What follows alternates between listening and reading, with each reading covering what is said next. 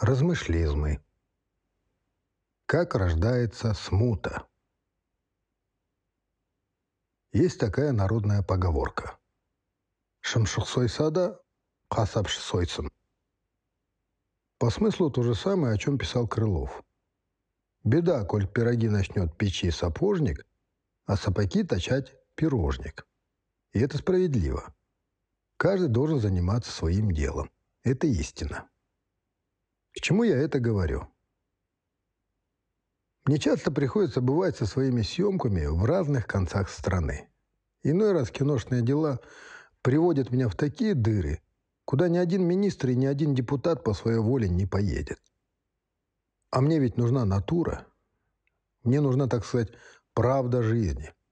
И вот когда я сталкиваюсь с этой правдой лицом к лицу, вернее, когда я встречаюсь с носителями этой правды – с простыми людьми, живущими на моей земле, то у меня перед глазами возникает та картина, которая никак не соотносится с той, какую рисует нам власть.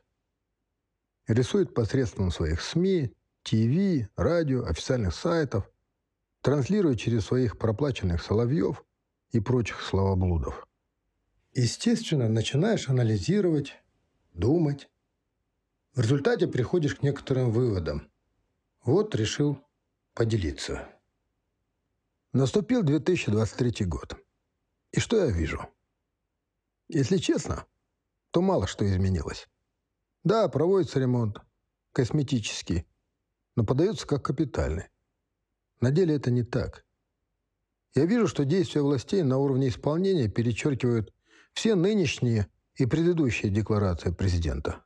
Они стопорят реформы, блокируют разумные идеи, искусственно создают конфликтные зоны, занимаются дестабилизацией обстановки, придумывают барьеры, имитируя серьезную работу. Другими словами, саботируют предложение президента. В итоге возникает вопрос, о каком новом Казахстане может идти речь, если квалификация членов правительства, руководящих сотрудников отдельных министерств, акиматов и многих подведомственных властям организаций не предполагает решения сложных задач. Подавляющая часть этих работников даже не в курсе того, чем занимается. Простыми словами, все они в большинстве своем дилетанты. А было уже сказано, неограниченная власть в руках ограниченных людей всегда ведет к печальным последствиям. А мы и есть нынче государство ограниченных людей. Показательнее всего говорить об этом на примере Министерства культуры, поскольку по роду своей деятельности я имел с его сотрудниками непосредственный контакт. Так вот, я вам скажу, это какой-то паноптикум. Причем ситуация не меняется при разных руководителях. Я даже больше скажу.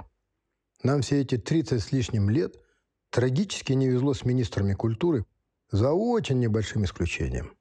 К сожалению, такая ситуация не только в Минкульте – так сейчас везде и повсюду, по всем направлениям государственного обустройства.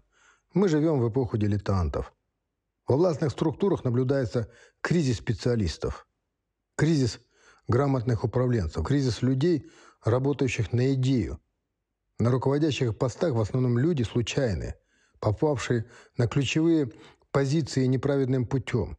Они принимают решения, запускают механизмы, порождающие конфликтные зоны не соотносясь с профессиональными и прочими заслугами того или иного человека, решая узкие задачи обогащения, тем самым запуская коррупционные риски.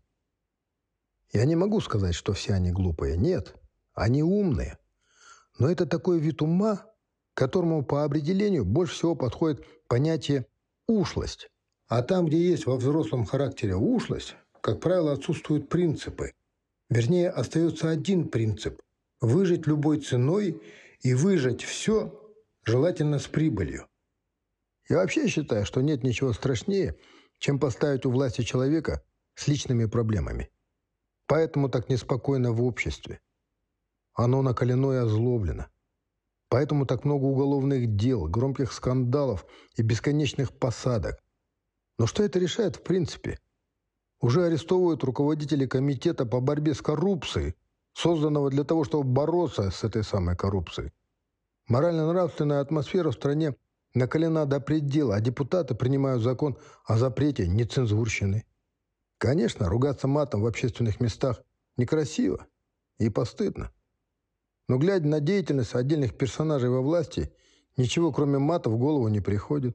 Да и вообще, мне кажется, после 30 лет, потерянных впустую, трудно подводить итоги, не прибегая к крепким выражениям. Если уж на то пошло, то запретив мат, мы начисто парализуем работу самого парламента и даже правительства. Да что правительство? Остановится жизнь по всей стране. Потому что во многих отраслях мат, по сути, стал рабочим языком. Как без него, например, работать силовикам, что делать без него в армии. Но я даже не об этом.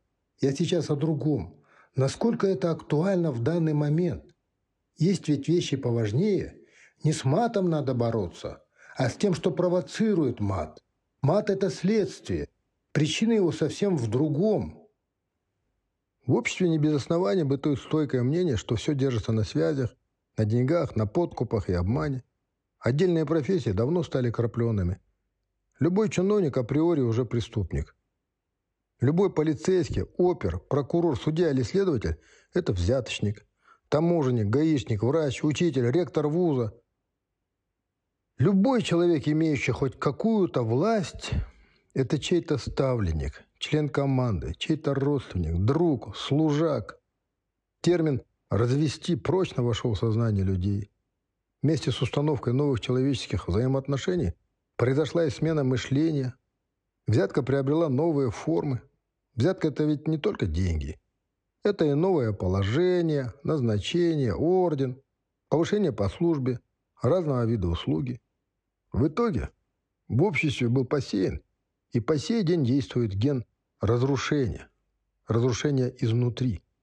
На госслужбе находятся люди, не понимающие, что они являются нанятыми менеджерами, причем нанял их на работу народ, и что они теперь служащие этого народа, его работники, а не его хозяева, решающие задачи личного благоденствия. И замечено, чем выше сидит такой назначенец, тем хуже у него с памятью и сознанием. Он забыл, и совершенно не понимает своего истинного назначения. Забыл о чести и достоинстве. Многие такие назначенцы вообще не разбираются в предмете. Суть дела постигают уже на месте.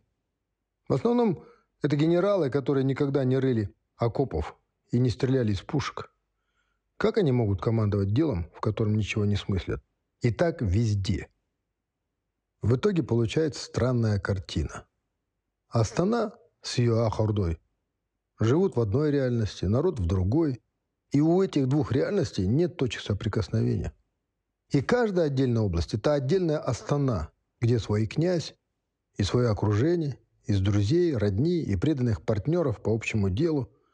При таком раскладе государство ждет неминуемая смута, большая смута. И тогда за дело вынуждены будут взяться силовики. Им придется убирать все то, что было посеяно в тиши министерских кабинетов. Так порождаются революции, гражданские войны и прочие социальные катаклизмы. А виноватых найдут, вернее назначат.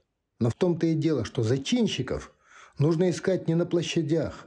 Они сидят в тиши высоких кабинетов и своими действиями провоцируют людей на отчаянные поступки. Они толкают их на действия, которые бы заставили власть обратить внимание на некомпетентность, на несправедливость, на беспредел, в конце концов. Я хочу сказать, что площадь – это следствие, а причины площади – неумение, вороватость, невежество и бестолковость властей. И так оно продолжается из года в год. А время идет. Тягостно понимать, что нас, в конце концов, может объединить чувство всеобщей безнадежности. Тяжесть проблем давно превысила количество их решений. Иногда я тоскую по той родине, о которой говорили мне мои старики. Я скучаю по людям, умным, грамотным, знающим, совестливым, которые посвящали своей жизни служению общему делу. Я тоскую по мудрым аксакалам, речи которых, наполненные смыслами, передавали потом люди из поколения в поколение. Я тоскую по той своей родине и не могу принять эту, в которой сейчас живу.